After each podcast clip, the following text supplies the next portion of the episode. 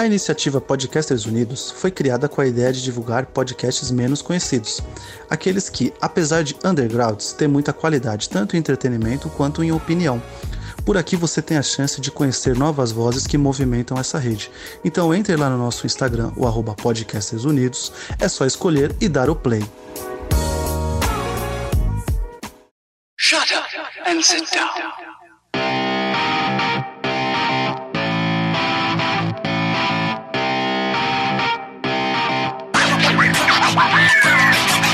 Elementar, meus caros ouvintes, e está começando mais o podcast Elementar. Eu sou o Diego Ferreira e aqui comigo Belos Barbosa Oi, galera, tudo bom com vocês? e Luciano. Oi. E no programa de hoje vamos falar aqui sobre o filme Mulheres de Verdade Tem Curvas. Obviamente vai ter spoilers aqui do início ao fim e bora lá.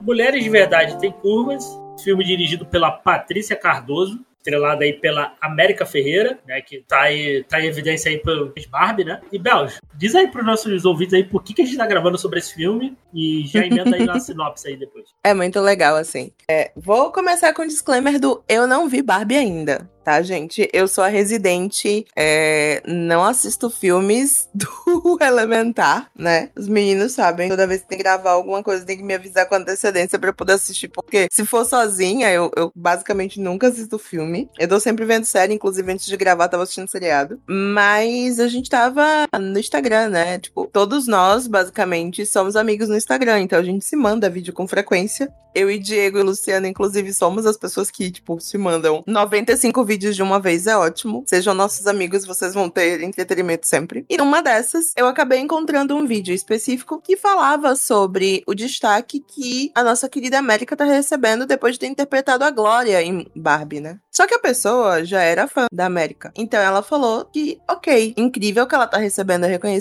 mas ela é uma atriz maravilhosa há muitos anos. Algumas pessoas conhecem ela por Ugly Betty, que foi a versão americana de uma telenovela mexicana muito famosa, que não foi só mexicana, na verdade, teve uma versão em, tipo, um milhão de lugares, inclusive aqui no Brasil, diga-se de passagem. Eu assisti duas versões, eu assisti a brasileira, com a Gisele Thier, e assisti a mexicana, com a América. Não, desculpa, com a Juanita Cubilhos, se eu não estiver enganada. Uma correção aí, a original é colombiana. Colombiana, muito obrigada. Então, a Colômbia fez, e aí vários outros países na América do Sul também fizeram, e o México também fez, né? E na, no México é com a Juanita Cubilhos. Eu sempre confundo quem é original, porque eu vi primeiro a mexicana. E a versão americana foi feita com a América. Muita gente conhece a América daí. Muita gente, assim, com a minha idade, ali na casa dos 30 anos, conhece a América de quatro amigas e um viajante. E algumas pessoas mais recentemente conhecem ela de Superstore. Eu posso dizer que em América Ferreira estou, pois assistir todas essas, né, menos Barbie, porque de novo não vi filme.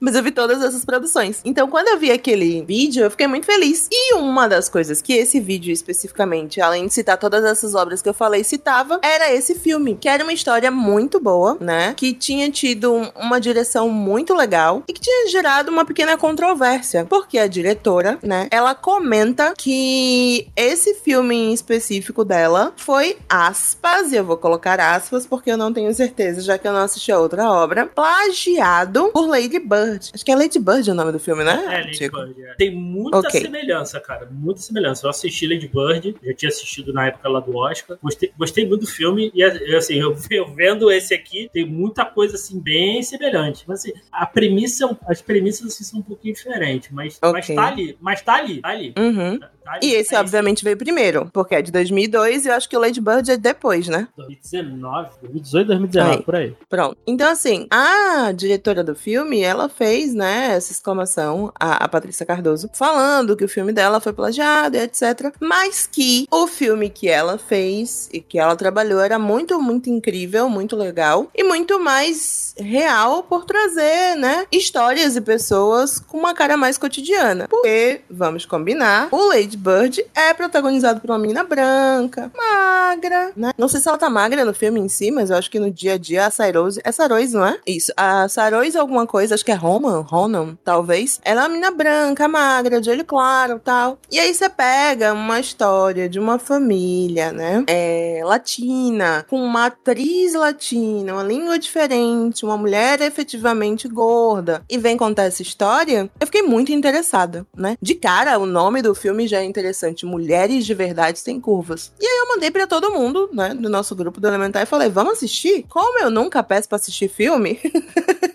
Acho que todo mundo meio que ficou interessado e Diego e Luciano toparam não só assistir como gravar, e é por isso que a gente tá aqui hoje. Né? A gente vai acompanhando ali a história da Ana, né? Que é uma, uma garota mexicana, mora ali em Los Angeles. É Los Angeles, né? Ali é Los Angeles? É sim, é Los Angeles. É, os, pa os, pais são imigrantes, então tem todo o lance. O filme tem todo o lance do, do, do, tra do trabalho, de ter que trabalhar. Então, aí tem a. que ela tá terminando o colégio, ela é uma aluna, ela é uma aluna, uma boa aluna entrou, entrou num colégio forte, né? Tem uhum. chance de fazer uma faculdade, né? E, e a, a mãe é totalmente contra, né? E vou deixar aqui, cara, é, a atuação da América e da Lupe Otiveros, esqueci assim de se pronuncia, que é a Carmen, que é a mãe dela, é muito boa. É o que carrega o filme. Sim. E a, e a mãe dela é uma pessoa detestável.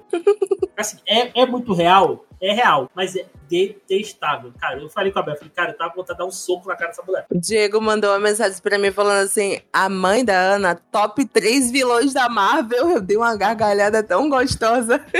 É mesmo, é mesmo. Tá ali, tá ali ela, junto com Thanos ali. Cara, que, que, person que personagem chato, cara. Mas assim, que atuação. Que atuação boa, cara. Porque, Muito boa atuação, realmente. Porque ela tem muito preconceito com a filha, né? Por causa do peso, né? E, assim, e chega, chega, chega, chega, a ser, chega a ser escroto até. Assim, tu vê que o, até o, eu, eu achei legal nesse filme que o, o pai é mais de boa, né? Sim.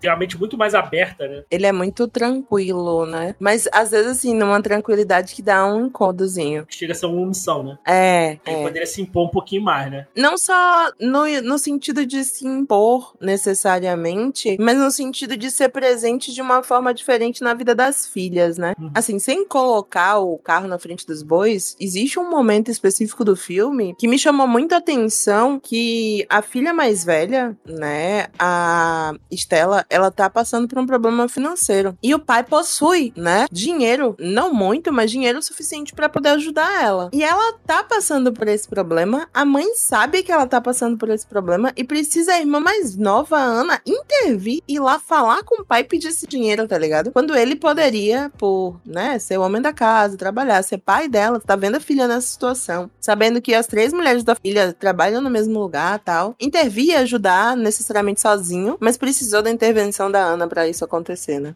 Eu também achei isso muito esquisito, essa parte. É... Não sei, eu até, eu até ia falar sobre isso também, porque, assim, eu vou até falar uma coisa aqui, não sei se vocês vão ficar bravos, mas, cara, eu não achei a, a mãe tão detestável assim como vocês estão pintando ela. Porque, cara, qual foi o contexto que ela foi criada, sabe? Ela, ela, ela é filha de imigrantes mexicanos. Você sabe lá como é que foi a, a, criação dela, porque você vê que aquilo é uma coisa que foi enraizada na cabeça dela, é uma coisa que ela não consegue se desvencilhar, né? Tem até, como já, já, já tá falando assim, de coisas mais pro final do filme, tem até a cena que todo mundo, todas elas começam a tirar a roupa por causa do calor. Você vê que ela tem uma coisa nela que ela não consegue aceitar aquela, de, sei lá, modernidade ou aquele comportamento comportamento que foge daquilo que ela foi ensinada, talvez, ela foi criada. E tem essa coisa, essa diferença dela pro pai, porque parece dá essa impressão, ah, o pai é mais de boa. Só que o pai também é tipo meio que assim, ele não tá nem aí, sabe? É do tipo assim, minha, todo, é, é aquela mentalidade de assim, todas as minhas filhas têm que trabalhar, né? Então, assim, se ela tá bem, se ela tá mal, não interessa, ela tem que estar tá trabalhando. Os problemas dela são os problemas dela, e assim, eu provenho lá com o da casa, mas elas têm que ajudar também, né? E a mãe tem esse, mais esse envolvimento de realmente estar preocupada. Tudo bem que é, essa preocupação acaba se tornando de uma forma muito torpe, como a questão de de que ela fica esculachando a filha toda hora, da questão da filha ser gorda. E não é só com a filha, ela fica zoando a, a mulher lá do trabalho, dizendo que uma que é a mais gorda lá de todas lá, que ninguém quer casar com ela. E a, e a filha fala: Ah, mas você é gorda também? Ah, ela é, mas eu já casei, eu já tenho marido. Então tem muito essa questão nela, essa questão enraizada nela, né? Porque o filme não é só sobre a questão da, dela ser gorda ou ser magra. Isso é só uma das muitas camadas que tem no filme. Tem uma questão muito profunda também por causa da questão da migração, choque de cultura e identidade, choque de gerações, porque tem aquela coisa da filha mais nova quer ir para a faculdade, a mãe acha que isso não é uma coisa que é, é eles tenham, digamos assim, direito, como se assim, ah, nós não pertencemos a esse mundo, nós somos migrantes do México, meus pais migraram do México, né? Isso até é uma condição da própria atriz que faz a, a mãe, a Lupe, né? Que ela, ela também era filha de mexicanos nascidos nos Estados Unidos. Então você vê que tem esse conflito ali, são, são muitas camadas de conflito para só chegar e falar: ah, essa mãe é um saco, um pé no saco, ela não presta, faz tudo de ruim para a filha. Porque tem, tem todo. O filme já começa com ela fazendo uma chantagem emocional com a filha, né? Ah, ela, ela até fala, ah, vai lá você. Não, ela só quer você, porque você é a favorita dela. Não sei o quê. Então, assim, é, é muito complexo. Assim, eu acho que o filme ele, ele é legal justamente por mostrar essa imparcialidade. Não tem essa coisa, ah, minha mãe é uma megera e que a, a filha também tem aquela coisa é, impetuosa, ela tem atitude, né? Então tem esse conflito de gerações que eu acho que é super interessante, bem trabalhado. Outra outra coisa assim que ela. Logo no início do filme, né? Eu achei, eu achei a fala bem pesada até, quando ela tá conversando com o marido. Ah, eu trabalhei como costureira desde os meus 13 anos e a Ana tem 18. Já tá na hora dela trabalhar, ela tem que trabalhar. É, é aí que eu acho, assim. Eu concordo quando ela diz que o filme tem várias camadas e que ele busca mostrar essas diferentes facetas dessas pessoas e não necessariamente vilanizar a mãe. Eu concordo nesse ponto. Todos, todas as pessoas no filme são mostradas assim, todas as pessoas, vírgula, né? O pai, a mãe e as duas filhas, principalmente. Os dois irmãos mais novos, o avô, eles não são necessariamente tão o foco do filme, então a gente vê muito pouco, a gente só os vê ali por trás, né? A, a família adjacente, né? Os tios, sobrinhos, tal, os primos, eles não são o centro. Mas esses quatro em específico, eu acho que existe um trabalho consciente do filme de mostrar que eles são pessoas. E como tais, tem qualidade de defeito, né? O meu problema com a mãe, e não tô dizendo com isso que eu não tive problemas com a Ana em si, mas o meu problema específico com a mãe é que ela não fala no sentido. Quando ela se coloca contrária a Ana, nunca é no sentido de elevá-la. É sempre no sentido torto. É sempre no sentido de destruí-la. É tipo assim, essa fala que o, o Diego comenta, inclusive, é uma das que foi que, assim, bateu pra mim. Eu fiz assim, como é que eu vou lidar com você agora, né? Porque ela fala, eu trabalhei desde os 13. Ela tem 18. Ela precisa começar a trabalhar agora. E aí, quando falam pra ela que a Ana conseguiu, o professor vai na casa. E essa acho que é o disclaimer que a gente não fez, né? A Ana, no começo do filme, ela tá terminando a escola, né? Ela trabalhava num. Tipo num fast food desses, né? É. Ela trabalhava num lugar de sanduíche e tal. Ela vai buscar o último salário dela, tal, etc. E aí, quando ela chega em casa, primeiro que a mãe não quer que ela vá pro último dia de aula, que é o dia que ela vai graduar, se despedir da turma, falar com o professor, etc. A mãe faz de cara assim, tipo, são os primeiros minutos do filme, gente. Isso já, tipo, te deixa efetivamente querendo detestar essa mulher. Ela recebe da irmã mais velha a notificação de que a mãe está na cama e que não vai levantar de maneira nenhuma e só pode falar com ela. Aí a Ana vai até lá. E aí a mãe fala que ela tá com dor de cabeça, que ela tá isso, que ela tá aquilo, que ela tá aquilo outro, pra que ela não vá pra aula de maneira nenhuma. E aí ela insiste: Não, eu vou. Não existe uma possibilidade de eu perder meu último dia de aula, eu tenho que ir. E aí ela vai. Aí a gente vê todo o trabalho, o quanto demora para ela chegar na escola, porque ela mora de um lado da cidade, né? Do lado pobre da cidade, a escola dela é obviamente do lado rico de Los Angeles. O quão é longe, o quanto as pessoas que estudam com ela não sabem das origens dela não ser o professor. E aí, quando você tem essa conversa do porque o professor imbuído, né, que é uma figura muito interessante, inclusive nesse sentido, muito preocupado, né, com os alunos. Ele tá imbuído na ideia de que essa menina tem a possibilidade de um futuro, ele vai até a casa dela e ele fala: "Essa menina é inteligente o suficiente para entrar na universidade e eu consegui uma bolsa para ela. Ela já pode ir, entendeu? Não, vocês não precisam fazer nada, estou por si só". E aí, a a mãe olha pra cara dela, na verdade ela olha pra cara do pai e fala: Eu nunca pude, ela também não vai. E é aí que me mata. Tipo assim, eu consigo entender as dualidades e modificações e facetas de personagem a qualquer momento. Mas o eu não pude, então ela também não pode, te coloca num lugar que não é o do pai que eleva, do pai que constrói, que cuida. É o pai que destrói. É o se eu não pude ter essa oportunidade, minha filha também não pode. E não é porque minha filha não vai se sentir bem nesse lugar. Não é porque minha filha não tem o direito. Não, é porque eu não quero que ela vá. Isso é muito doido, entende? Porque normalmente os pais querem algo melhor, melhor do que eles tiveram pros filhos, né? Essa, essa é a ideia, toda a ideia da paternidade, né? Você... não vamos endeusar, né? A gente sabe É. que, de verdade, tem, tem, muito, tem muita mãe como a mãe da Ana por aí. Não, é, é, é- é, essa é a ideia da paternidade, né? Você, você teve, você dá a sua co- condição melhor pro seu filho, né? Seu filho alça voos maiores que você teve. Essa, é- essa é a ideia, né? É. Na, na teoria, né? E, e já vem antes disso, né? Quando ela tem ali a, a festa dela ali, aí eu não acho que foi aniversário. ou- Não, é a ou comemoração de porque ela. É, porque ela terminou. Né? E aí ela vai comer um pedaço de bolo, já vem a mãe falando: Ah, não tá vendo que ela tá maior que o bolo? De um péssimo gosto. É de péssimo gosto. Assim, não tem um comentário dela que não seja, tipo, pra deturpar, desconstruir, sabe? Seja em detrimento dessa filha. E é muito. É, fica muito assim. Muito doido isso, gente. É, mas assim, infelizmente, é, mães como essa existem muito, sabe? Não, sei. Eu sou, eu sou, eu, pra quem não sabe, eu trabalho com o ensino fundamental, dou aula de arte. E assim, já tive muitos alunos que eu já vi nessa, nessa situação, que muitas vezes os pais é,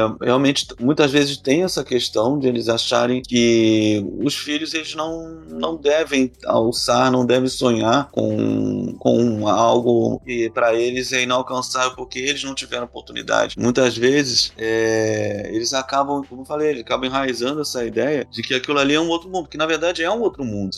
Até a parte, por exemplo, a escola é um outro mundo para ela. Você vê que, por exemplo, o garoto lá gosta dela. Quando ele fala, ah, terminou, eu vou, eu vou para, eu não lembro onde que ele fala, mas ele fala, eu não sei se ele vai falar que vai para Europa, não sei o que. Ele fala como se esperasse. Isso, ele vai pra Europa também. passar as férias antes de entrar na faculdade. Isso, pra ele, ele acha que ela vai fazer alguma coisa do tipo também, né? Então, assim, você vê que aquilo é um mundo muito diferente, né? E muitas vezes, esse mundo, às vezes, entrar nesse mundo, realmente pode ser uma jornada, e se a pessoa não tiver um, um emocional, não tiver um preparo, isso pode ser é, difícil pra ela, né? Então, tem pessoas que realmente não entendem como que os filhos realmente podem conseguir entrar nesses ambientes, nesses mundos, né? Então, assim, eu sei que não tira, não tô falando que ela não é egoísta, isso não tira essa questão do egoísmo, de ela não querer o melhor pro filho, mas realmente é, di- é difícil você fazer uma pessoa, uma pessoa que ela diz que ela trabalha desde os 13 anos entender que alguém da família dela realmente vai ter, tem a oportunidade de estudar, tem a capacidade de estudar, por mais que o professor vá lá e explique, não, sua filha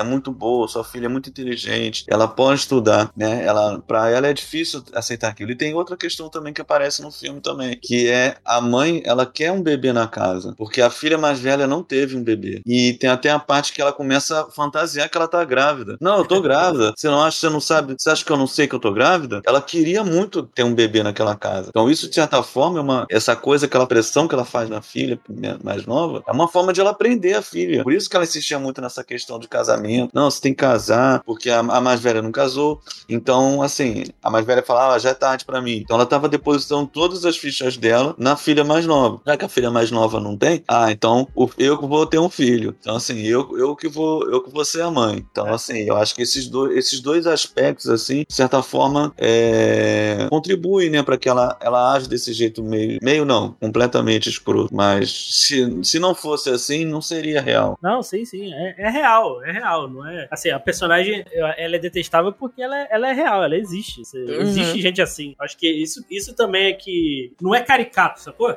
Você, você conhece alguém, você conhece alguém assim, Infelizmente, sim. entendeu? Então não é, não é algo. Não fica. no- quando eu falo insuportável, não é algo de ah, caricato, não. Eu sempre me incomodou porque eu já vi gente assim, sacou? Eu conheço gente assim. E, obviamente, a boa atuação da atriz também passa essa, esse, esse ódio que eu, eu, pelo menos, senti da personagem. Funciona, sacou? Então, a- É.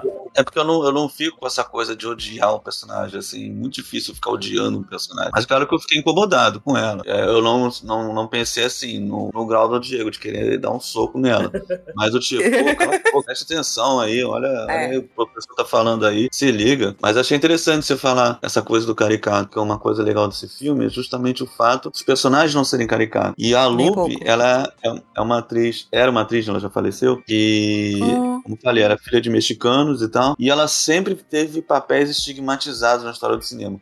Praticamente a maioria dos filmes dela, ela sempre fez empregada doméstica. Ela era Nossa. a empregada do- dos Goonies. Quem já viu os Goonies aí é aquela empregada que não sabia falar inglês. Que o Corey Feldman fica zoando ela, traduzindo tudo errado. Ela fala, ah, traduz isso aqui pra ela. Ah, aqui o, o, o senhor Walsh guarda seus aparelhos de tortura sexual.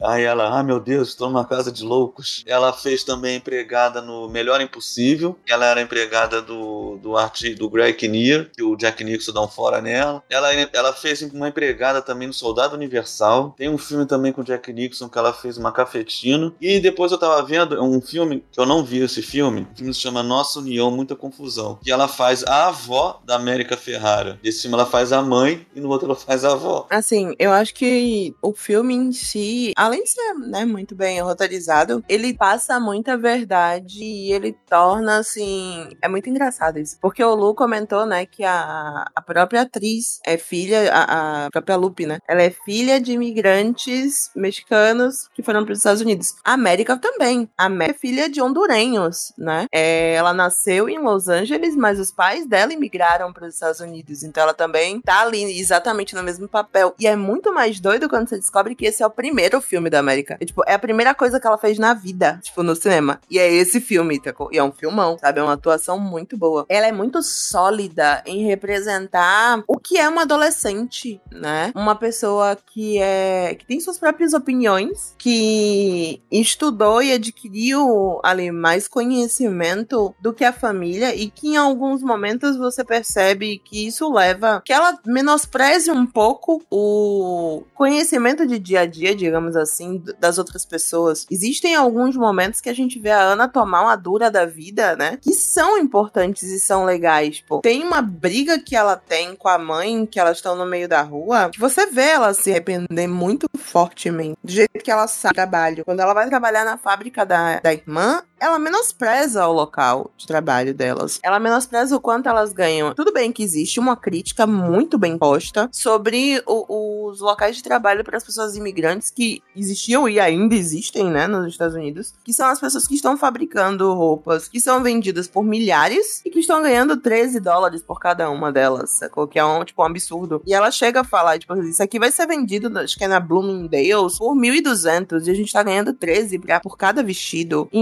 que você faz, sei lá, 50, 60, 100 vestidos. Você imagina o quanto essa empresa tá lucrando em cima do trabalho delas, né? Então, obviamente, ela, como uma pessoa que obtém um pouco mais de conhecimento, vai ficar irritada, vai ficar chateada diante dessa situação. Mas talvez, talvez não, muito provavelmente por ser uma adolescente, ela ainda não tem o balanceamento de conseguir pensar no lugar da irmã dela, porque aquilo ali foi o que a irmã dela construiu, né? Por si só. Ela construiu um trabalho. Ela é uma estilista, puta, ela faz um croquis lindíssimo. Depois se torna um vestido pra própria Ana. Muito bonito. Sem tirar uma medida dela, ela faz no olho, que é muito legal, que já mostra muito talento. E não um talento que ela aprendeu na escola, que ela foi pra faculdade pra aprender. Ela desenvolveu sozinha. Ela desenvolveu na vida. Então, em inúmeros momentos, o filme tá te mostrando de um lado e do outro que é importante sim você adquirir conhecimento formal. É importante sim que você batalhe pelos seus sonhos, mas que também é importante que você não olhe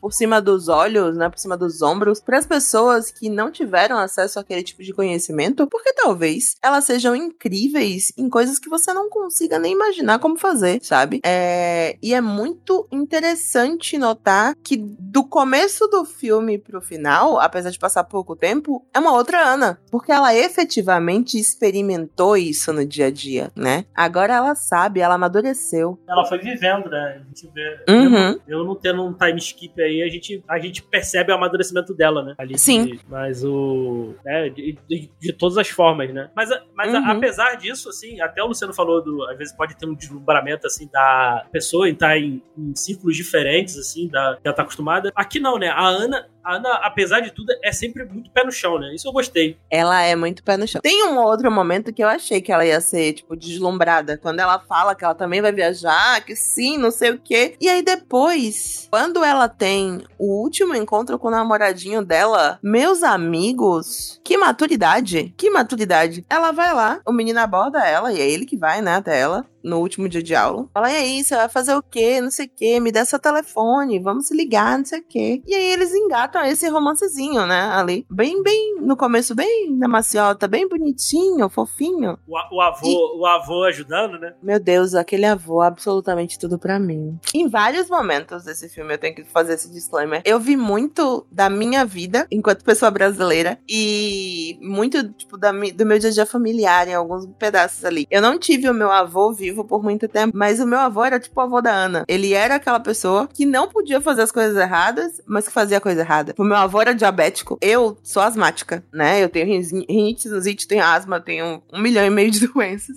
respiratórias. Então eu não podia tomar gelado e ele não podia tomar doce, mas a gente saía escondido de casa da minha mãe pra gente tomar doce junto, tomar sorvete. Exatamente, tomar sorvete. E aí, assim, o jeito que ela e ele eram apegados um ao outro, nossa, deu um- uma ferida no meu coração, a saudade do meu avô, sabe? Foram uns momentos assim, pô, a, a decoração da casa, nossa, muito próximo de uma casa brasileira, os paninhos em cima das coisas.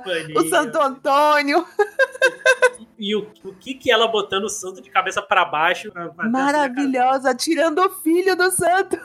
Tirando o filho. Ah, não, agora vai dar certo. É bom demais. Nossa. Não, agora eu tô concentrado aqui na minha, na minha outra filha que vai dar certo. E o, e o melhor de tudo, elas assistindo novela brasileira. E do nada a mulher botou a cabeça pra fora e a- a- o ônibus passou e levou a cabeça dela. Que novela é essa? Ele falou, não, as novelas brasileiras são as melhores. Eu adorei isso. O, o- que assim, né? É, Vindo de verdade. pessoas mexicanas? Uau! É um ótimo elogio.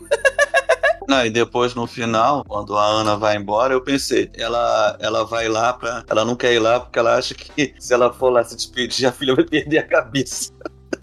Ah, ela, assim, eu- o que eu entendi, ela não foi, ela não foi porque ela não quis dar o braço a torcer. Mas acho que É, passou eu cabeça também dela achei. assim. Acho que ela soube porque na novela é justamente isso. Ela fala, ah, que ela conta a novela justamente por causa dessa história. A filha não queria ouvir a mãe. Tinha um negócio assim. Aí ela foi lá, ela queria ir não sei pra onde. E aí a mãe foi lá, viu? E ela perdeu a cabeça.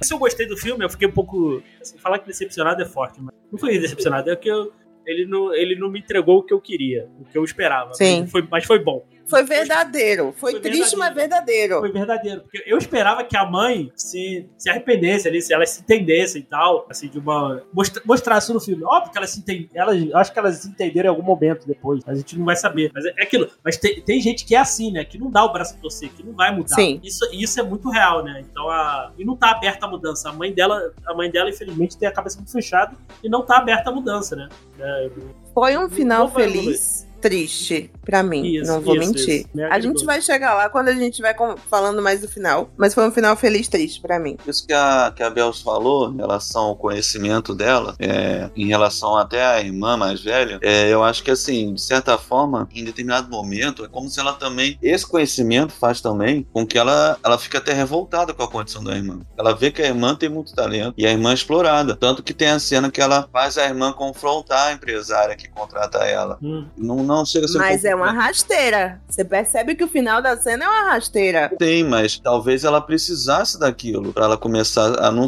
tipo, isso não seja, não chega a ser mostrado no filme, mas ela precisava Isso. daqueles choques de realidade pra começar a valorizar o próprio trabalho. Porque assim, no início do filme, eu não sei se essa foi a intenção do filme, mas o que dá a entender da forma como a irmã é apresentada e a gente pode até pensar na forma como nos tempos contemporâneos atualmente, que tem toda essa questão de é, incentivar o empreendedorismo e tal, ela é apresentada como uma empreendedora, né? Eu tenho meu próprio negócio e tal, mas ela é explorada. E então, assim, por exemplo, se até se pensar nessa questão de como é, o novo ensino médio está sendo incentivado, de que agora os alunos vão poder escolher o que vão estudar, vão poder fazer é, disciplinas para ser empreendedores, é, é essa, esse incentivo de que a pessoa que está ralando lá todo dia para ganhar uma micharia é um empreendedor, que ele tem um próprio negócio dele. Então, acho que é, nesse sentido, não sei se foi essa a intenção do filme, mas é bastante interessante pensar né, nesse diálogo com essa, essa onda atual de ênfase no que você pode ser seu próprio patrão, você não precisa de direitos trabalhistas, você pode ser um empreendedor, você vai ser o dono do seu próprio negócio, trabalhar quando você quiser e fazer seu próprio horário. E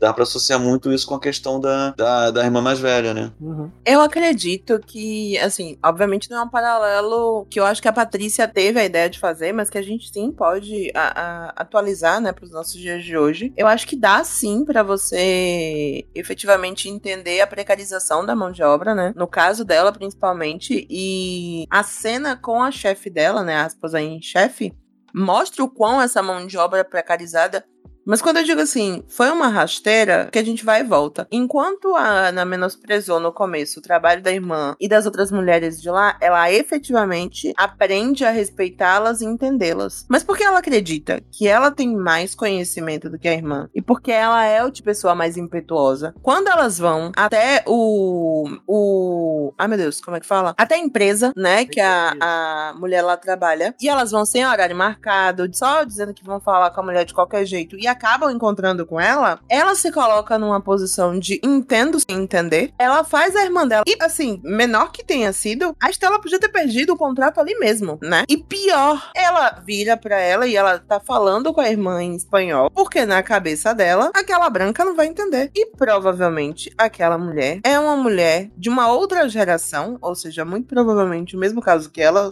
filha de imigrantes, mas que conseguiu ascensão social e ela sabe e fala espanhol com perfeição. Ela entende entendeu elas perfeitamente. Então é nisso que eu falo da impetuosidade da adolescência, né? Do meu cérebro não estar completamente formado e eu acho que eu mando no mundo e eu tenho conhecimento. Então eu vou falar com qualquer um de qualquer jeito. Eu sou a sócia dela. Não, gata, você não é.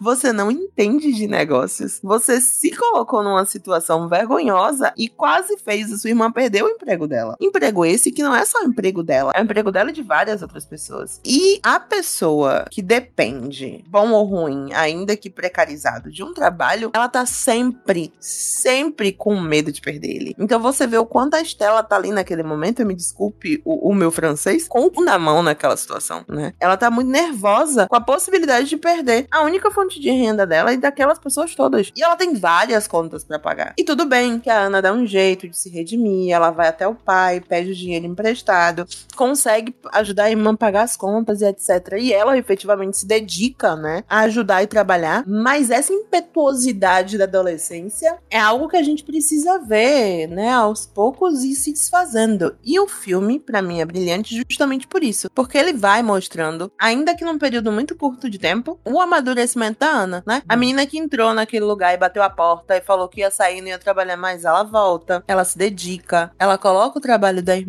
no lugar que deveria estar, ela consegue enxergar o que é necessário e ela consegue também também parar de subestimar aquelas mulheres que trabalham com ela. O que também é muito bonito para mim. É, porque por mais que ela tenha conhecimento, ela ainda não tem conhecimento do mundo real, né? É, de vida, falou. exatamente. Ela vai amadurecendo com, com o tempo, né? Uhum. O trabalho da Estela não é só também o medo de perder o trabalho. Aquilo ali, ela ama aquilo que ela faz. Então, aquilo ali, perder aquilo ali seria como perder a vida. Tem outras pessoas que dependem dela, né? Sim, assim, sim. E, é, e isso, isso eu, eu, eu imagino por um empregador, ainda mais falando de um, de um pequeno negócio, qualquer coisa assim, o, o quão pesado não deve ser para a pessoa, né? Porque, na, o, porque não é só o teu trabalho, né? Outras pessoas que dependem uhum. também do seu trabalho dar certo. Né? Pra uma pessoa de caráter, né? Isso, isso. Né? E a atuação da, da atriz ali que fez a Estela, deixa eu pegar o nome dela aqui, que é a Ingrid Oliu, acho que é assim que se pronuncia. Estela! ali, ali quando, eles, quando elas vão falar com a dona lá do negócio. É muito bom, cara. Assim, o, o medo é. que ela tá ali de conversar, ela, ela se encolhe ali, é, quando vai falar com a fala baixinho e tal. É muito bom, cara. A atuação dela é muito boa aí nessa cena. Stella! e é, Luciano? Isso tudo. É do Simpsons, isso. É um que a ah. Marge faz, faz uma peça do bonde chamado Desejo. Tem uma cena que o cara fica chamando a Estela. Aí é o Ned gritando, Estela! Enfim, vamos okay. voltar. ok. okay. O respiro no meio do podcast. Eu, eu queria citar também, lá no início, quando ela vai trabalhar, é, ela é apresentada ali aos colegas de trabalho, elas estão conversando. Ela, aí amanhã, ah, vou, vou ali na padaria, voltei e tem uma fofoca, né? Aí ela, ela fala em espanhol lá com a, com a mãe dela lá, ah, a, a, qual é o nome da. Ih, cara, eu esqueci. A fulana Carmen? que. A Carmen tem a fofoca. Ela, aí eu adoro fofoca. E elas param Não, isso lá de era muito engraçado, fofoca, cara. é muito A. Estela toda hora dando esporro. Pô, se vocês não parassem de falar, trabalhassem, a gente já produ- teria produzido mais rápido. Ela fica dando esporro na mãe tempo todo. E ela sim, general. Pô, bom demais. Elas, elas são muito engraçadas, assim. O grupo de trabalho, né? A Pancha, a Norma, é, acho que é Rosalie o nome da outra. Nossa, muito Isso. engraçadas. Todas muito engraçadas. É... Saber que tem, tipo, mais de uma geração de mães e filhas trabalhando ali também fala muito, né? Sobre a situação das pessoas imigrantes nos Estados Unidos e em qualquer lugar do mundo, na verdade, mas principalmente lá. Todo o conflito, né? Que tem depois que acho que é a Norma ou a Rosalie que vai embora junto com a mãe pro, pro México pra casar. E aí, do nada, o, o cara, ele comeu o lanche antes do almoço, né? Transou com ela e resolveu que depois que transou não queria mais casar. Gente, e a mulher faz o que da vida agora? E, e fica com quem? Eu fiquei querendo saber o resto da fofoca. E agora? Eles vão viver como? Cadê, cadê o resto dessa novela aí? Eu aqui, fofoqueira, vou ficar sem saber? Que errado. Cria na sua mente. Fanficar, né? Eu entendi. Entendi. Tá vendo, gente? Eu não sou fanfiqueira sozinha. O- a galera do Elementar já fala pra mim assim, ó, fanfica. E o Diego também. Cria na mente dele se a, se a mãe perdoando. É, eu- é, eu acho que sim. Acho que elas, elas deram, deram um jeito aí. Assim, Minha cabeça- gente, nas férias, quando a menina voltou pra casa nas férias, com certeza. Se não, eu vou lá brigar com ela.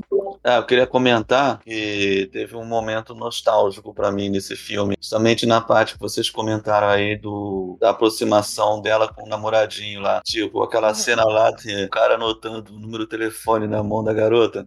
E tinha muito, era muito, é muito coisa tipo a que era dos anos 90, anos 2000. Você passava o telefone pra pessoa e aí você ficava torcendo pra pessoa ligar. Ah, tomara que a pessoa ligue pra mim, ou tomara que a pessoa atenda e tal. É é uma coisa que, assim, jovens de hoje não vão entender essa, essa ansiedade, essa expectativa. Porque hoje você pega o Oh. WhatsApp, você manda um oi na hora ali automaticamente. Naquela época não, você tinha que, ah, anota o meu telefone, ah, me liga qualquer dia, me liga qualquer hora. E aí ligava e ficava lá naquela conversa lá. Achei um barato essa parte. E a outra parte também que foi muito nostálgica foi quando eles saem a primeira vez. Que ela. é, isso é uma coisa que eu fiz muito quando eu era, quando eu era adolescente, assim. E ela faz uma lista de temas pra eles não ficarem sem assunto. E eu fazia muito isso, assim, quando eu ia conhecer alguém, ou até falar no telefone. Eu pegava uma folha de papel e escrevia os temas lá. Que eu, que eu- ficava assim, ah, vou ligar pra fulana na sexta, sei lá. Aí eu passava a semana toda, às vezes, pensando, ah, o que, eu vou falar? Às vezes surgia. Sabe quando você tá sem, sem nada, fazendo nada, de repente do nada, pô, seria legal falar isso com fulano. Então eu anotava porque, sei lá, vai que no dia eu esquecia, né? Então eu fazia uma, uma listinha com todas as coisas que eu queria falar, e aí falando e arriscando lá. Ah, isso aqui eu já falei, isso aqui eu já falei. E é, é muito assim essa cena que ela fala, que ela, e ela, ela não quis mostrar a lista, né? Ah, deixa. Aí ela- ele, ele, ele dá uma encarada nos peitos dela, né? Ah, você tá encarando meus peitos? Ah, não, não, desculpa. Ah, é que eles são grandes, né? Aí eles vão falando lá, não sei o quê. Ah, e agora? O que, que a gente vai falar da sua lista? Eu não sei, tem peitos na sua lista?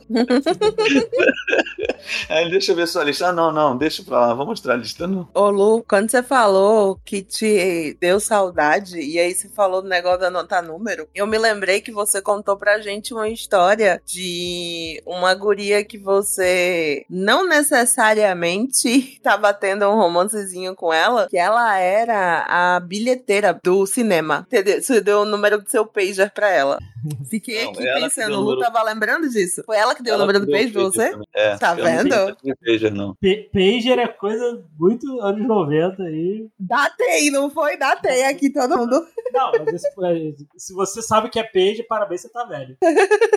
E aí, quando o Lu falou agora, eu falei, gente, eu voltei pra aquele momento do Lu contando. E você não ficou com a menina, não foi? Vocês assistiram vários filmes, você não ficou com a menina. Não, não, ela era mais velha que eu, eu tinha 16 anos. E daí, Lu, ela tava afim de você. A gente falou no dia do podcast, eu falo de novo hoje. Tava, tava, tava afim de você. Ah, cara, eu, eu, pô, eu tinha 16 anos, era burro pra caramba. E ela era. Vai chegar uma, uma pessoa mais velha, noiva, É, cara. com um noivo chamado Enes, pelo amor A de mina Deus. te levou pra casa, te deixou assistir filme, te deu o número do Não, PG ela dela, ela tá pra tão na. Cara, ela tá tão na sua! Não, não fui pra casa dela, não. Ela trabalhava no cinema, ela deixou eu ver o filme no cinema. Eu não vi o filme com ela. Ela tava lá na bilheteria e falou: ah, entra aí, não sei o quê. Ela queria um trisal, cara. Ela queria um trisal. Mas, não, mas, cara, você tem uma noção, eu era tão besta que eu peguei o. Ela me passou o pager. Cara, sabe, uma, uma vez eu mandei uma mensagem. O que eu mandei pra ela? Eu mandei uma piada pra ela. Tipo, oi, tudo bem? Não sei o quê. Ah, olha essa piada aqui. Eu não Tipo, acredito nisso.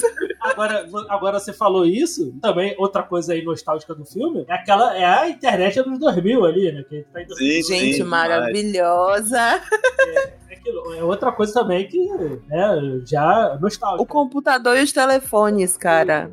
E Sim. aí o, o que, que ele manda pra ela são de, faltava entrar nesse aqui ali. são de xingamentos. Não é? Gente. Mas eu tinha muito isso de telefone. Aí eu ligava pra pessoa e ficava.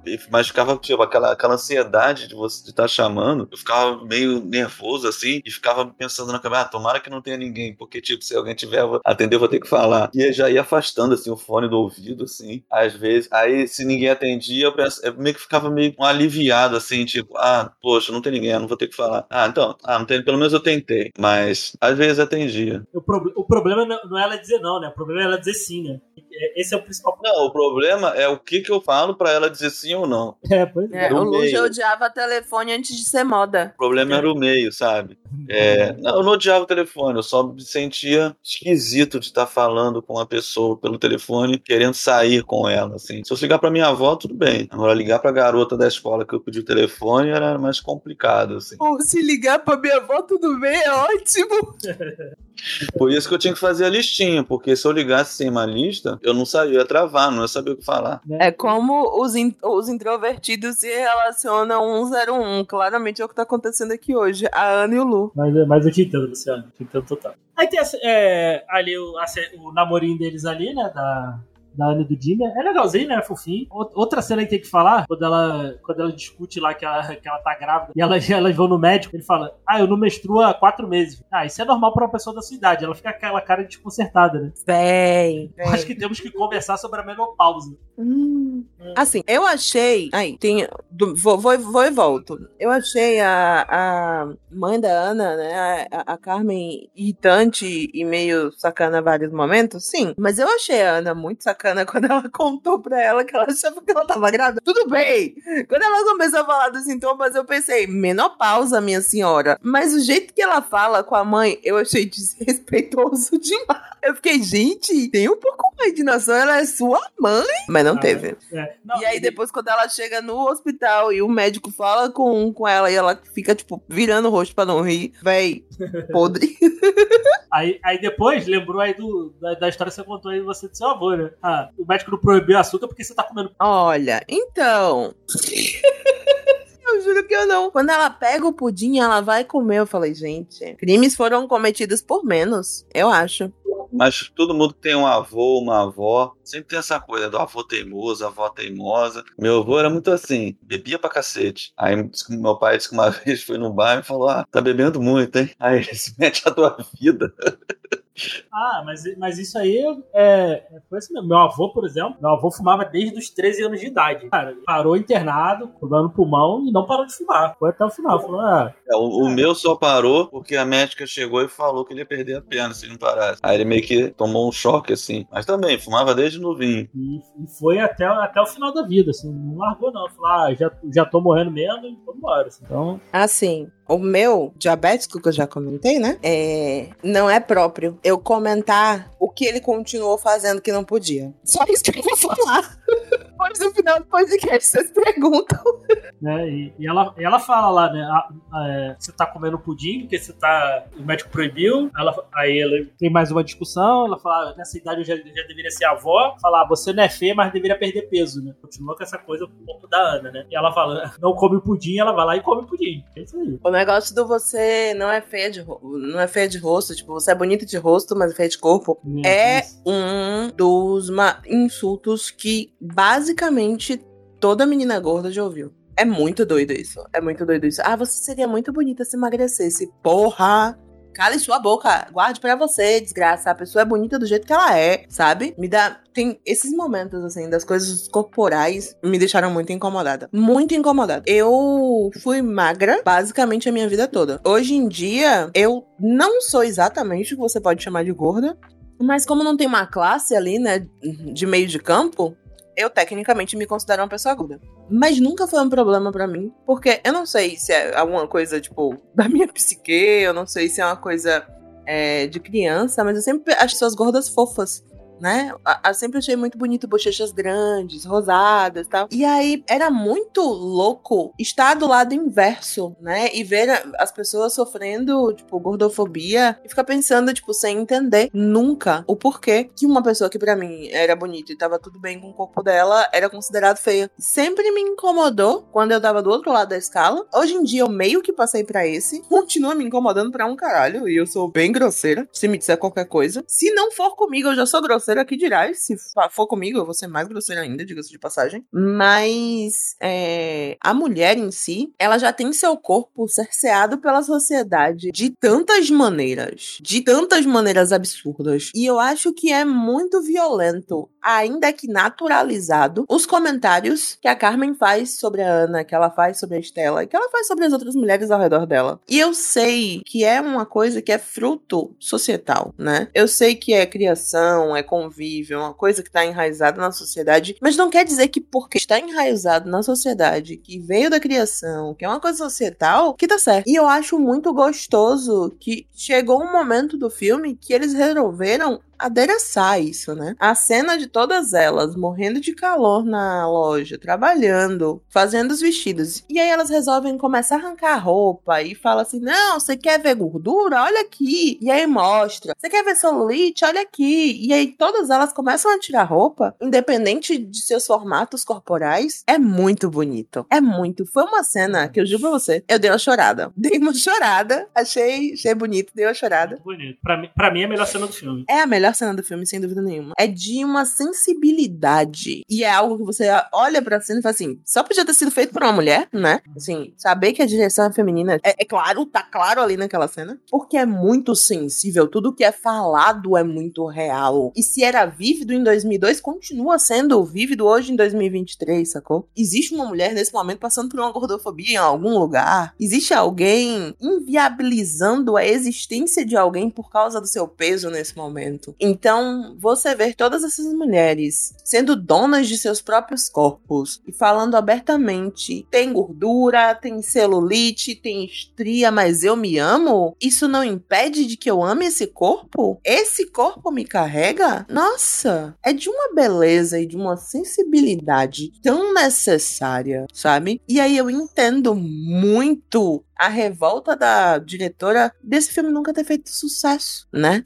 Sim. De Sim, não sim. ter chegado em que quem devia chegar. É uma, é uma pena mesmo. E, e assim, é- e essa cena é forte. assim, tem, tem um pouco de. Ali tem a toda a gordofobia da, da, da Carmen. Sim, Mas tem um pouco de rancor também da Estela. Tem uma cena da. Ela tá conversa, que eles estão conversando e tal. Ah, por que que eu.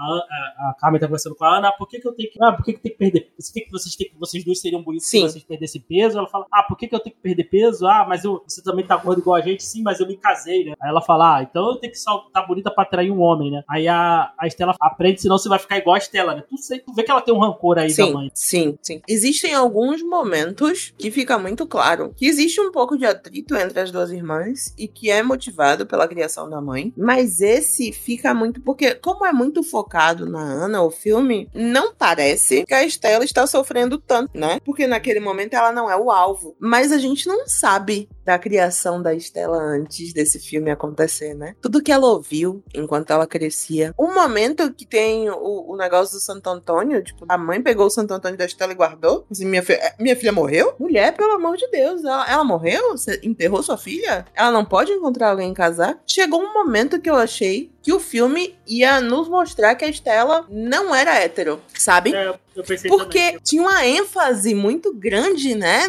do casamento no homem. Mas não, ela só é uma mulher que tá interessada em construir a vida dela profissional. O que há de errado nisso, sabe? Não há nada de errado nisso. E essa ideia dela falar assim: olha só, você vai ficar igual a mim. E eu juro que em algum momento eu queria que a Ana fizesse tomara. Porque é uma mulher, tem a própria vida, construiu um trabalho que ela trabalha com algo que ela ama, tá ganhando o dinheiro dela e ajudando a sustentar a família, porra. Tem mais que se orgulhar da Estela, sabe? Né, e elas ali mostrando ali, né? Ah, se você tem estria aqui, então imagina eu tal. Né, e, a, e, a Pancha, e a Pancha fala, né? Não, somos lindas, né? Sim. E, e são, pô. Cara, é- é- essa parte do filme é muito legal. Muito legal. É, e, ali, muito ali- ali- e ali é um. Tu vê que é até um ambiente de trabalho meio que insalubre, né? Porque Muito insalubre. Não pode ligar o ventilador por causa da poeira nos vestidos. depois o. E até ali no final, depois ela fala, né? O- ela levanta ali a, a blusa dela e fala: Que cicatriz é essa aqui, né? Ah, é, é você, né? Da, da, Carmen, né? É. E, Você vê, né? O, o, ela tem. A gordofobia dela não é algo só externo, é algo interno também, né? Aham. Ela não se permite, ela não permite que as filhas a vejam, né? Ela não conhece o corpo da mãe dela.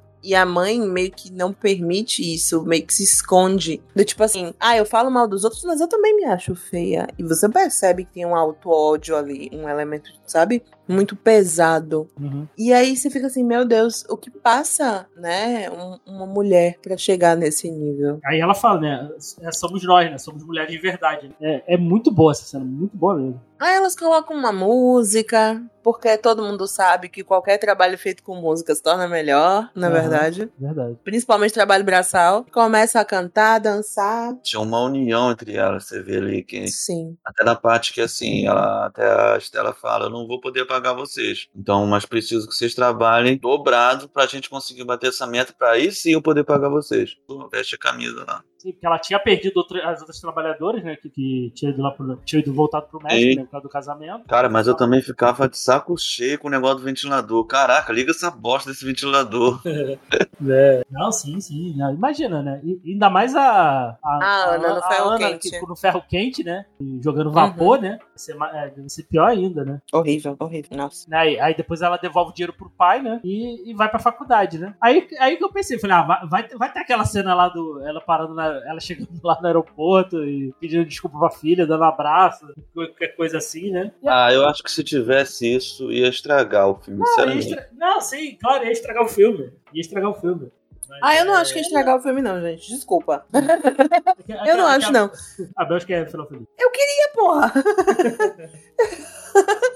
Não vou mentir, a vida já é triste, tá ligado? Eu fiquei esperando até o último segundo. Ela Que levanta da cama, ela vai pra, ponta, vai pra porta. E ela, tipo, a menina fica olhando pra trás, feito um cachorro. Ah, gente, nossa. Me desculpem a vocês que são puristas e queriam que o filme não fosse estragado. Eu queria que estragasse com o final feliz, sim. Não, não é questão de ser purista, mas é que ia ser acabar fazendo com que o filme fosse igual a vários outros, sei lá. Eu acho que justamente o barato desse filme, que faz ele ser diferente, assim, faz ele se destacar de muitas outras produções, especialmente produções de Hollywood, justamente esse, esse final. Não, a ausência desse final super feliz, de repente. Porque assim, a mãe passa o filme todo daquele jeito. Aí, de repente, do nada, ela. Ah, minha filha, me desculpa, eu fui uma idiota. Pode até que um dia isso aconteça, mas vai demorar muito, talvez, quando vier o primeiro neto dela, finalmente. É, aí talvez ela comece a mudar. Mas, cara, as pessoas, quem tem pai, mãe, avô, avó, tio, que é cabeça dura, sabe que não vai mudar assim da noite pro dia. Às vezes nem vai mudar. Você pode até se adaptar um pouco, a pessoa se adaptar um pouco a você, mas sei lá. E que, eu- que eu- o que eu achei legal é justamente isso, porque não tem esses finais típicos de Hollywood, de que assim, Uhum. é, ah, ela vai pra faculdade, então ela vai ser uma mulher, depois da faculdade, ela vai ser que nem aquela lá da. Que contratava a Estela, vai ser mega rica, vai ser super bem sucedida. Outra coisa também que não tem é aquela coisa da transformação da, da personagem, né? Ela é apresentada, ela é vista o tempo todo como uma personagem bonita, né? Por mais que tenha aquela cena que a irmã faz um vestido pra ela, ah, nunca tive um vestido assim e tal. Isso reflete mais como a própria indústria, né? Da, da moda, ela acaba sendo um pouco excludente. Não é coisa da transformação da personagem, que no final ficar linda, maravilhosa. Eu, tipo, penso muito Essa é Esse é outro filme- trabalho da América Ferreira. É Aquele filme do Clube, Clube dos Cinco, que tem a personagem da Ellie Sheed, que, a meu ver, eles, eles, tipo, ficou completamente ao contrário. Ela, era- ela era muito mais bonita no início e ficou super comum no final. Então, assim. o próprio filme- Ugly Betty, é isso que eu tô comentando. O próprio Ugly Betty é assim. É porque eu, eu nunca vi Ugly Betty, mas eu sei que É, trata. a ideia é que no final ela fica bonita, aspas, não fica bonita, porque ela é bonita desde o começo. Mas Sim, assim, mas quando não, eu digo que eu queria é um legal final não ter- feliz, não é efetivamente que elas fizessem as pazes. Eu não queria que a mãe falasse que perdoou ou que ela errou. Não, eu nem queria uma cena de perdão. Eu queria uma despedida. Só. Eu queria que ela tivesse saído na porta enquanto a Ana tá entrando no caminhão e elas se olhassem. Era só isso. Eu só queria que ela pudesse ter uma ligação decente com a mãe dela. Porque ela foi embora atrás do sonho dela, mas ela foi decepcionada. Porque, gente, assim, para as pessoas nos Estados Unidos, eu não sei como é.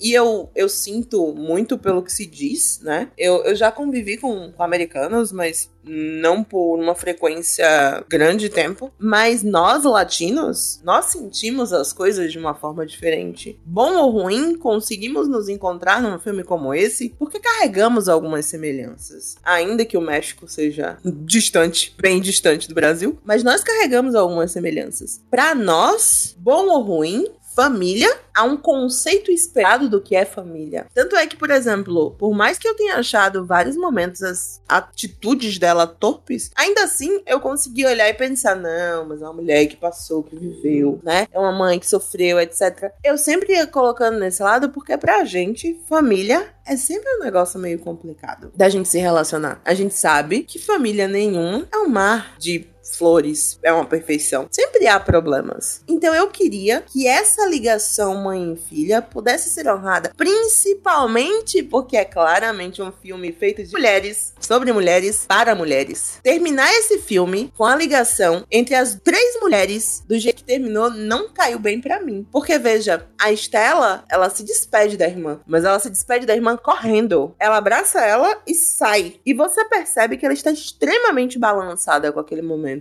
Não porque ela não queria que a irmã fosse, mas porque, bom ou ruim, ela vai sentir saudade da irmã dela e que a vida delas vai ser um pouco mais difícil sem ela ali. Ela nem se despede direito da irmã e vai trabalhar. Porque a gente sabe, né, que conta não espera ninguém. E aí você pega a ligação dela com a mãe. E a mãe também não, não podia olhar pra filha dela pra se despedir. Ela acaba sem efetivamente ter uma ligação positiva entre as mulheres na vida dela naquele último momento em casa. É muito dolorido, de certa forma. De certa forma, perpetua entre mulheres um relacionamento negativo. E era isso que eu não queria. Pode ser, sim, que eu tenha, sei lá, seja a inimiga da infelicidade, a menina de, de, de óculos rosa querendo o final feliz. Pode, eu aceito. Não tem problema nenhum com isso. Mas quando se trata de relações entre mulheres, principalmente nós, que sabemos o que passamos, colocadas em nossa sociedade, esse relacionamento mãe, irmã e filha, quando ele é fraturado,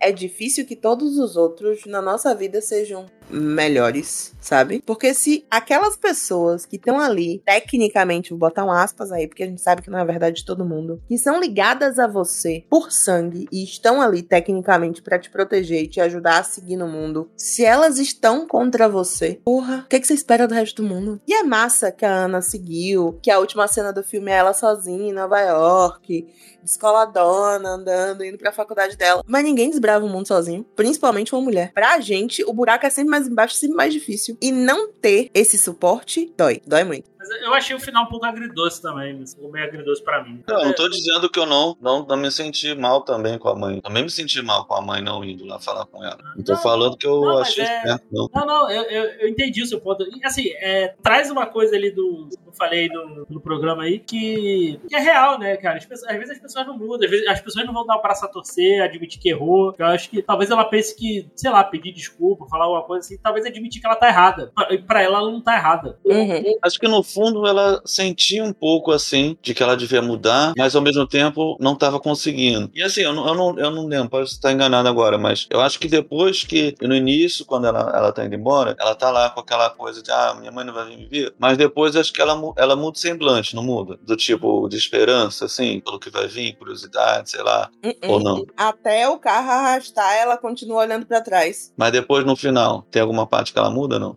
Só quando ela já tá nos Estados Unidos. Até quando ela se, dispo... de se despede do pai e do avô, ela ainda tá triste. Sim. É, eu acho que é uma coisa que ficou mal, fica mal resolvida dentro das duas, assim, sabe? Acho que no fundo pode ser uma coisa, um elo invisível ali, que ela sabe que ela vai acompanhar ela lá, o coração dela e tal. Falando clichê, tô falando coisa clichê aqui também. Mas até a questão até que você falou da irmã. Isso é uma coisa que eu também fiquei meio chocado na hora também. Tipo, a irmã não vai com ela, sabe? Tipo, Uhum. eu também eu esperava que ela fosse falar, não, bem, eu vou entrar um pouquinho mais tarde hoje, só pra poder te levar lá, né? Porque assim, o pai também trabalha, mas ele, ele levou a filha lá. Uhum. né? Então, assim, não sei qual é a questão da, da, da cobrança assim, de horário, porque o pai trabalha de jardineiro numa mansão, né? Então não tem essa questão da produtividade, nessa necessidade da produtividade que a irmã mais velha tem, além até do fato de que a irmã mais velha, ela meio que é a chefe né, do próprio negócio, como a gente já falou dessa questão do, de ser empreendedora. Por mais que ela realmente esteja trabalhando para alguém, ela que manda naquilo ali, né? Ela que tá pagando aluguel, né? Ela que tem um, uma cobrança, assim, uma autocobrança muito grande, né? Então, sim, o final, como você falou, é um final alegre e triste ao mesmo tempo, né? É um final verdadeiro, assim, não é nem é, idealizado demais e ao mesmo tempo mostra que ela realmente conseguiu aquilo que ela sempre quis. Isso, isso é que torna o filme tão. torna o filme diferenciado, assim. Que a gente falou aí, né? Que é, re- é muito que de, da realidade que ele traz. E as coisas que a gente Uhum. se identifica um pouco, né? Eu- cara, eu gostei muito do filme. Agradecer a Belza aí pela indicação. Né? Tem, ter a HBO Max. É um filme tem uma hora e vinte, uma hora e vinte e seis, assim. Então, É um filme É um curtinho. filme curtinho, né? É muito bom. Filme bem dirigido. Gostei muito das atuações da atuação da América e da Lupita. São muito, muito boas. É um filme que eu acho que talvez você identifique alguma coisa aí. Se você identifica alguma coisa. Porque por mais que seja mexicano, tem essa proximidade, ser latino, tem essa proximidade com a gente, né? Então, Sim. talvez algumas coisas. Tem uma mensagem ainda muito boa e muito atual, né? Sim. Os que ele faz ali ainda são atuais, né? Então, por mais que o filme já tenha mais de 20 anos, né? Que é doido, né, velho? Ah, e o, o É filme, muito tava vendo no, no site, ele ganhou vários prêmios. Ele ganhou o prêmio no Festival de Sundance, que é um festival muito importante, assim, para filmes mais é, independentes, né? Ele ganhou o prêmio especial do júri, tanto pra América quanto pra Lu. Ganhou o prêmio da audiência, ganhou o prêmio do júri de filme dramático. E tem um negócio também nos Estados Unidos, que é o National Film Preservation Board. É um negócio de, de preservação de filmes, né? Que eles são filmes que são escolhidos para é, serem preservados pelo governo porque eles têm uma importância cultural e relevante. Em 2019, esse filme foi eleito para o National Film Preservation Board. Gente, de novo, primeiro filme da América. Primeiro. Ah, Primeira coisa que ela tem, assim, no currículo dela. É incrível. Incrível. Ah, Até uma curiosidade, tá dando uma, dando uma lida, né? Chamada do elenco, né? Estavam de mulheres, né? Gordas, acima do peso, né? Uhum. Pra- papéis, né? Então, e fala que no- nos testes, assim, várias, várias meninas magras, né? Se apresentaram, né? E gente que você acreditava que estava ali dentro do pré-requisito para a produção do filme, né? Perdido Assim, no lugar, né? Aham. Então, um primeiro trabalho é inacreditável, cara. É, não é pra qualquer um, não. Fala assim, ó, primeiro, meu primeiro filme, hum, Sanders, ganhei prêmio. Beijos. E eu acho que é um filme que merecia mais, mais reconhecimento, cara. Eu acho que se você não assistiu, vai atrás. E se você curtiu Lady Bird, a premissa do Lady Bird, vai atrás do Mulher de Verdade Tem Culpa, porque tem suas semelhanças é- é- e é um filme muito, muito bom. Eu acho que ele tem as mensagens aqui são mais fortes. Até. Não que o Lady Bird não tenha, que ele tem as mensagens legais também. Ele é um filme legal, assim. Mas também só é aquilo, eu tenho só a lembrança do que eu vi na época. Deixar eu correção aí o, o Lady Bird de 2017. Só um comentário. Eu não sei se eu falei, eu acho que eu falei, talvez. Sobre a maturidade, né? Que ela teve no final do relacionamento dela, que eu achei muito legal. Tipo, dela saber que ela ia pra universidade, ele ia pra outra, ou no caso dela, ela achava que nem ia pra universidade, né? E aí ela terminar o relacionamento e falar pro cara, não, assim. Vamos transar, porque eu quero passar por esse rito aqui, né? Eu quero efetivamente me liberar. Muito doido isso. Quero me liberar dessa minha virgindade. Vou passar por esse rito, passei. Agora segue seu caminho, eu sigo o meu. Não me liga, não me escreve. Bom demais. Bom demais. Não me liga, não me escreve, segue sua vida, eu sigo a minha. Maravilhosa. Madura demais. E E a mãe dela depois. Você transou, né? Doida, velho. Esculhambando a menina.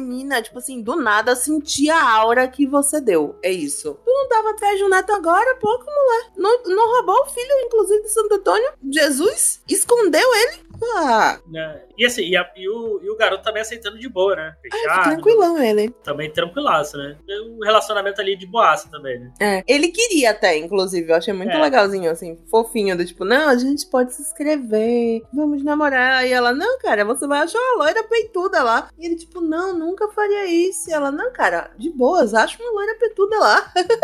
É, assim. Hoje em dia já seria diferente, né? A gente, a gente se fala pelo WhatsApp, vamos fazer chamadas de vídeo. É, a, dis- a Olha, a eu- eu tô- distância é- eu tô com a é Ana diminuída, nisso. né? Eu tô com a Ana nisso. O relacionamento à distância é uma furada. Mas, é, mas hoje ainda é um pouco mais fácil, né?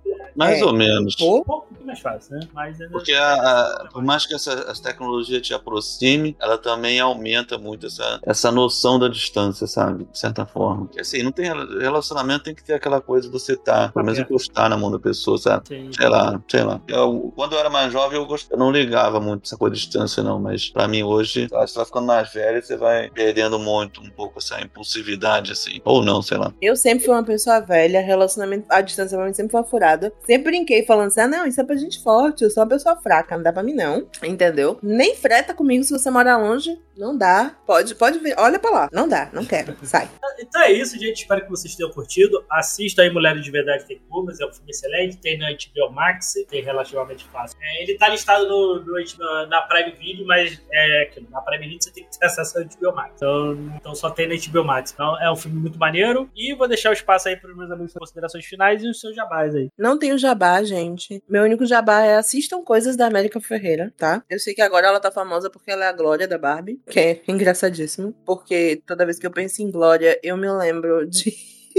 Madagascar, não tem nada a ver. Quando eu descobri hoje que era esse o personagem dela, e ficou na minha cabeça, tipo, eu me remexo muito. Eu falei, gente, não tem nada a ver, minha cabeça é muito aleatória.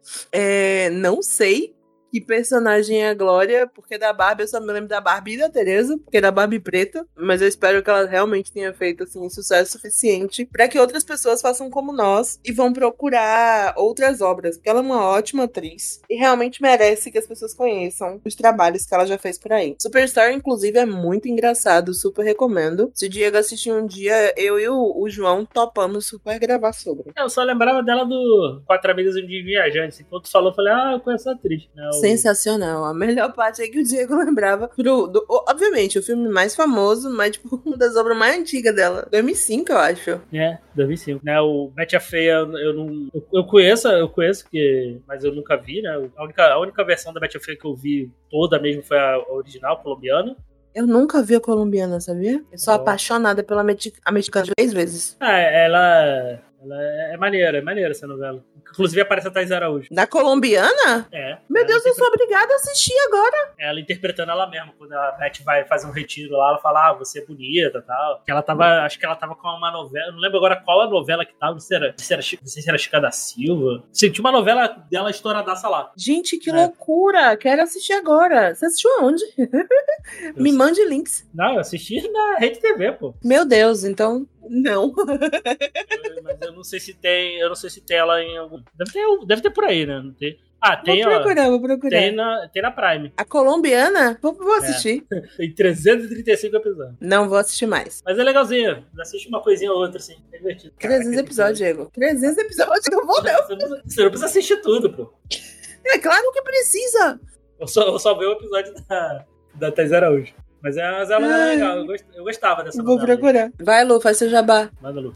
Não, é engraçado que você. Agora que eu me liguei também, você comentou várias vezes do filme da Barbie. Eu vi o filme da Barbie. A, a personagem da América Ferrara no filme da Barbie, tem- é- é- se você pensar, é muito relacionado a esse filme também, porque é justamente o contrário. Ela tem um choque com a filha, né? Porque, não sei se sabe, a história da Barbie, né? No início ela tem um pensamento, ela pensa na morte, né? Aí tem uma outra Barbie que aconselha ela, né? Que ela tem que achar a criança que está brincando com ela, porque todas as Barbies, elas têm, elas são um reflexo da, da boneca que está sendo brincada no mundo real, né? Tanto que tem a Barbie esquisita, que ela tem o cabelo todo é, cortado, a cara toda pintada, porque uma criança pegou e pintou e cortou o cabelo da Barbie. Então ela fala, ah, a criança que está brincando com você está triste. E ela acha que a, a- uma garota lá na escola super revoltada, só que na verdade não era ela que estava brincando, era a mãe dela, que é a América Ferrara. E ela fala, ah, eu ia jogar suas Barbie fora, mas me deu um saudosismo eu comecei a brincar com ela. Então, essa coisa de conflito, assim, de mãe e filha, agora ela tá do outro lado da moeda, né? A atriz, né? Bom, mas enfim, foi legal aí fazer o podcast. Quem tiver interesse aí, eu tô nas redes sociais dando dicas de filmes, dicas de livros, falando sobre cinema em geral, no Instagram, no TikTok e no YouTube. É, nos todos eles é Luciano Bugarim Filmes. De vez em quando apareço aqui no podcast Alimentar. E escrevo também é, resenhas de filmes para um site chamado Vivente Andante. E é isso aí. Então é isso, gente. Espero que vocês tenham curtido. Vou pedir desculpas aqui pela, porque ficamos aqui uns episódios, mais semanas sem lançar episódio. Eu queria que esse episódio fosse o 250. Só, só por isso. Assim. a gente teve alguns problemas para gravar, mas eu queria que esse, esse, número mais redondinho fosse esse episódio específico. Eu fiquei doente, gente. Eu fiquei doente.